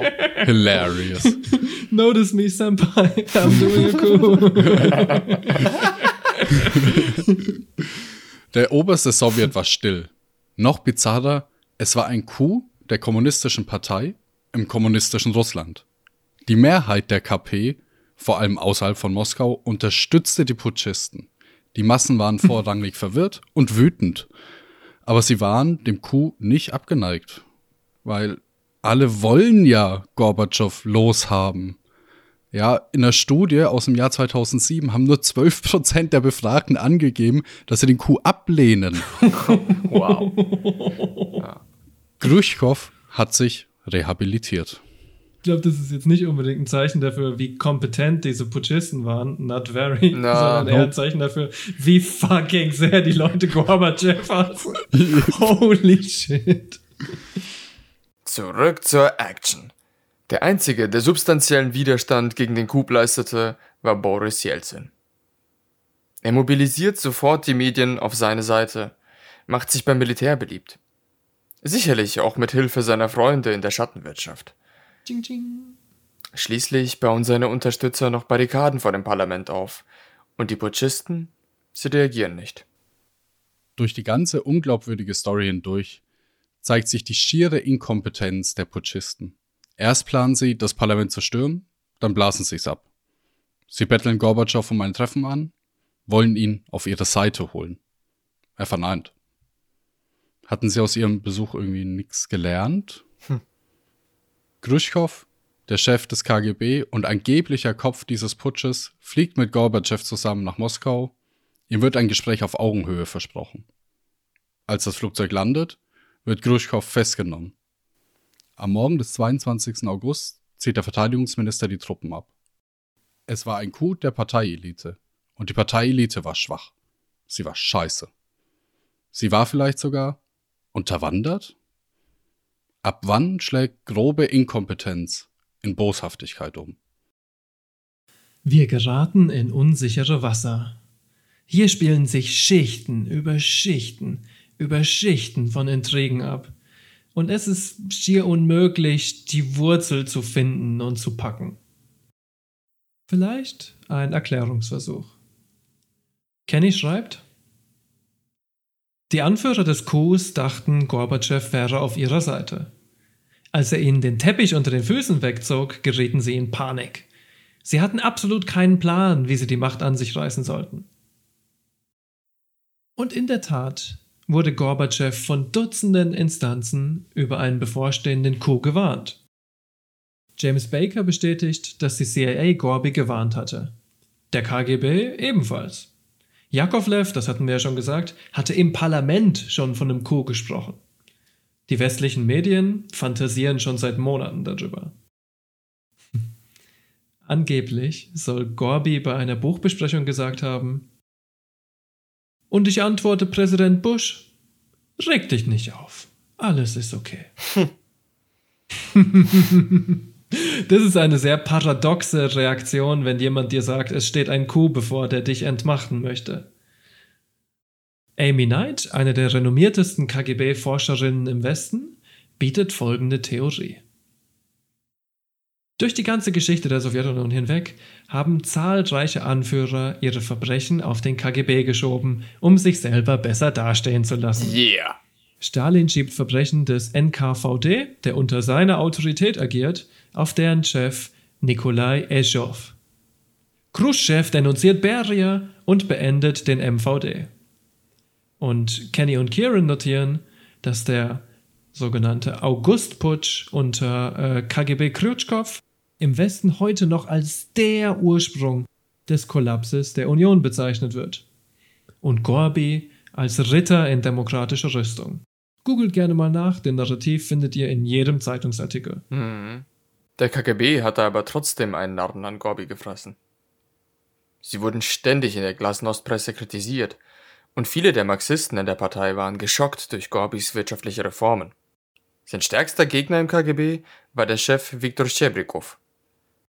Doch als dieser 88 in einem Interview mit Pravda Gorbys Glasnost offen kritisiert und ihm einen antisozialistischen Charakter unterstellt, geht er zu weit. Er verliert seinen Posten.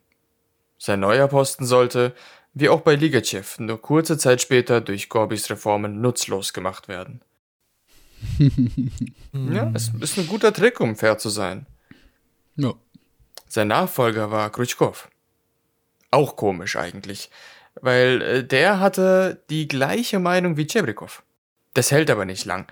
In einer unglaublichen Zahl von Fernsehinterviews schwärmt er nun für Glasnost und Perestroika. Gorby belohnt ihn mit einem Platz im Politbüro. Hm, schön immer, wenn Ah. so Hände geschüttelt werden. Ah, Lovely. Herzerwärmend fast. Bruderkuss. Die, die sind alle nur eingestellt wegen ihrer Kompetenz. Yep. Die haben so weiche Lippen. Uh. Der ehemalige Chef der KGB-Spionageabwehr, Oleg Kalugin, denunziert öffentlich den KGB. Khrushchev ist empört. Er fordert Gorby auf, den Notstand auszurufen. In seinem Tagebuch vermerkt er, dass unter Kalugin kein einziger US-Spion gefunden wurde. Hm. Er vermutet, Kalugin selbst arbeitet für die Amerikaner. Oh, okay. Gorby verneint. Ohne seine Berater und mit dem KGB im Rücken ist Gorby zunehmend isoliert. Er setzt immer mehr seine Hoffnung auf den Westen, vor allem in die Amerikaner.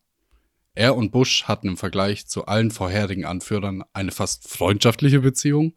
Gorby pflegte in diesen Zeiten zu sagen, Bush wird uns nicht im Stich lassen. Oh man. Ja. Bush ließ ihn im Stich. Und der Rest der Welt auch. Die G7-Staaten weigerten sich, den Sowjets mit ihren Schulden zu helfen oder gar Kredite zu geben. Die Spannungen verstärken sich. Gorby und Jelzin handeln weiterhin den neuen Unionsvertrag aus. Gorby trifft sich fast täglich mit Khrushchev zum Krisengespräch.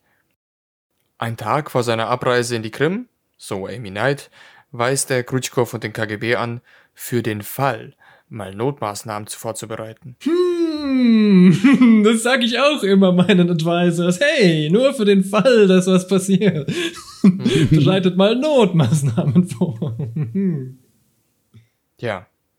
Und der Tag des Vertrags rückt immer näher. Und der KGB wird zunehmend nervös. Sie wissen wie Gorbi, dass die Unterzeichnung effektiv die Sowjetunion auflöst.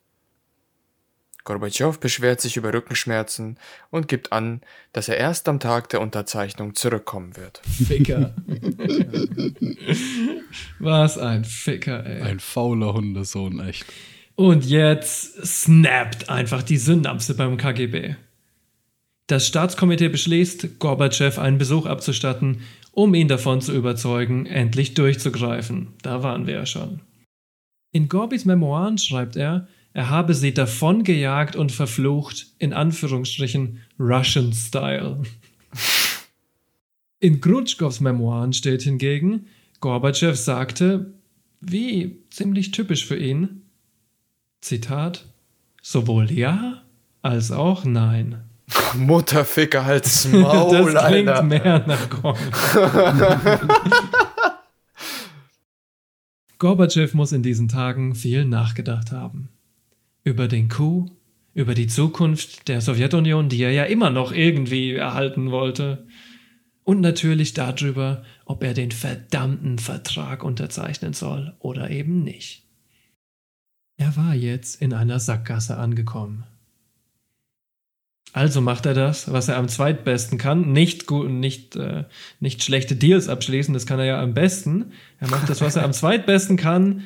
Er tut gar nichts. Ah, Ah, Hm. very good. Good job.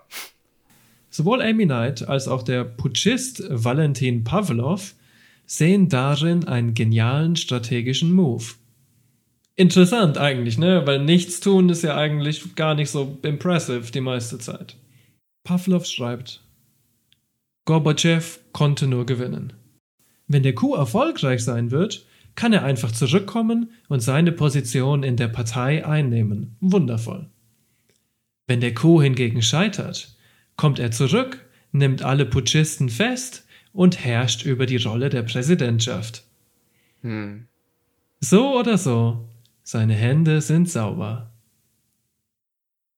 Und unter diesem Kontext ist dieses Angebot, diese Randnotiz von Gorbatschow, hey, bereite doch vielleicht mal den Notstand vor, doch eher als eine ziemlich konkrete Aufforderung zu verstehen, würde ich sagen.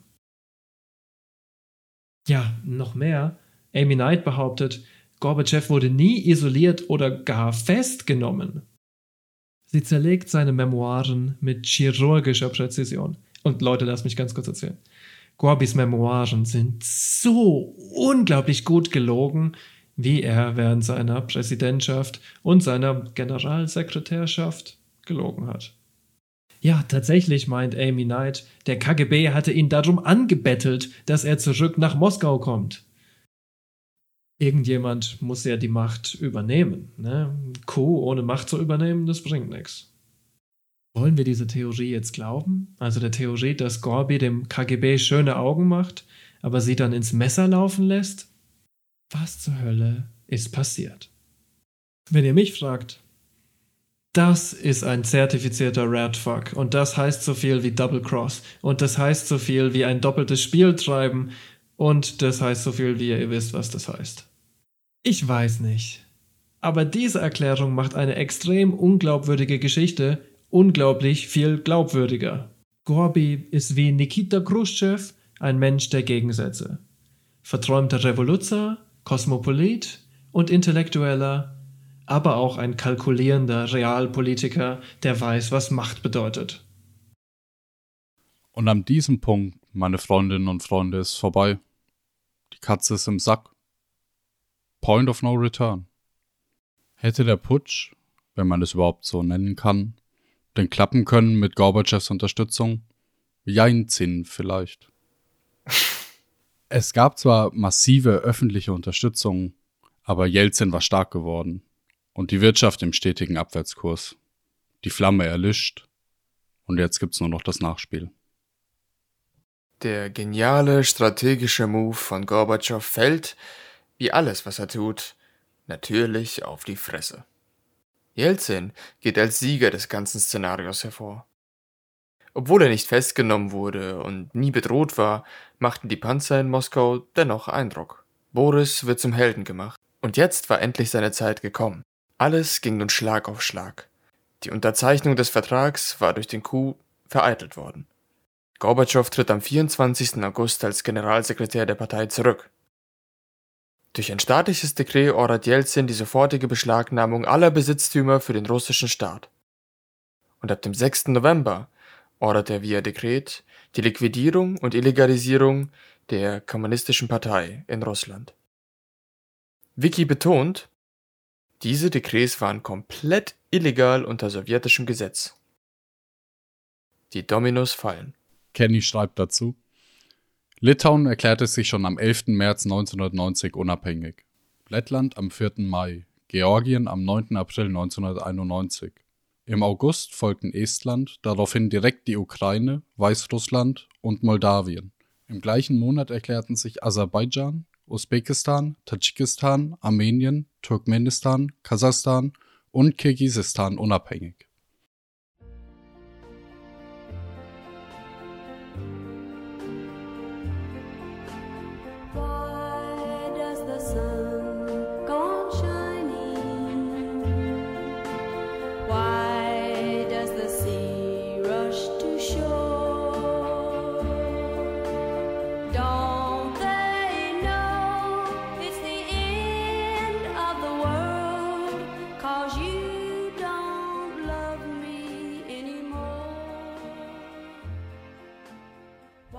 Russische Republik, die größte Republik in der Sowjetunion, bleibt schlicht über. Sie können sich von nichts unabhängig sprechen, denn es gibt nichts, es gibt keine Union mehr. Sie ist Geschichte. Am 8. Dezember unterschreibt Jelzin die Belojewa-Akkorde. Sie erklären, dass die Sowjetunion offiziell aufhört zu existieren. Als Subjekt des internationalen Gesetzes und als geopolitische Realität. Einen Tag nach Weihnachten kündigt Gorbatschow seinen Rücktritt als Präsident an. Die rote Flagge mit Hammer und Sichel wird abgehängt. Auf dem Kreml weht die russische Trikolore. Es ist das Ende des ersten und ältesten sozialistischen Staats der Welt. Es tut mir leid, Freunde. In dieser Timeline konnten wir das gute Ende leider nicht freispielen. Ich hätte es mir ja auch gewünscht, ich hätte es mir sehr gewünscht. Fully automated luxury gay space Bolshevik communism.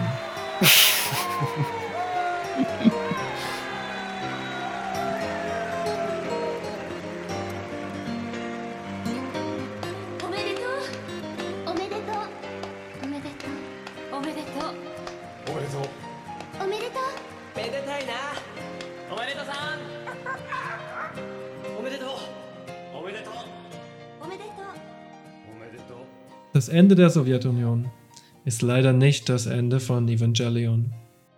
Es hätte nicht so kommen müssen, aber so ist es gekommen. Es ist abgründig, voller Leid, Tod, Schmerz, Sex, Korruption, Sucht und Krieg. Und genau davon handelt auch unsere nächste Episode Requiem. Ich bin nichts weiter als der emotionale Schreiberling Josip Love Drokitschka. Und das hier sind meine zwei Homeboys. Bis zum nächsten Mal. Ich verabschiede mich. Sowjetsemi sagt Tschüss. Ich brauche jetzt erstmal einen kurzen. Ich habe immer noch einen Kloß im Hals. Bis dann, Leute.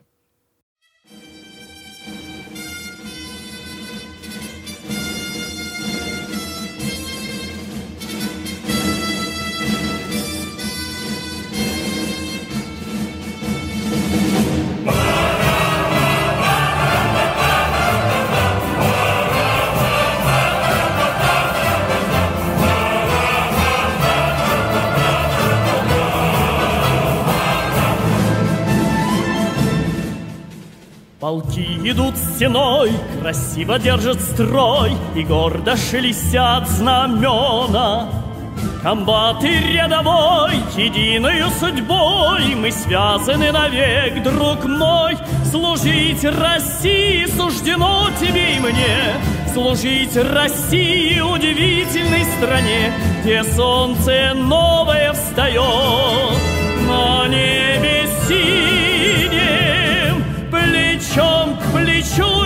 Российские войска, и пусть военные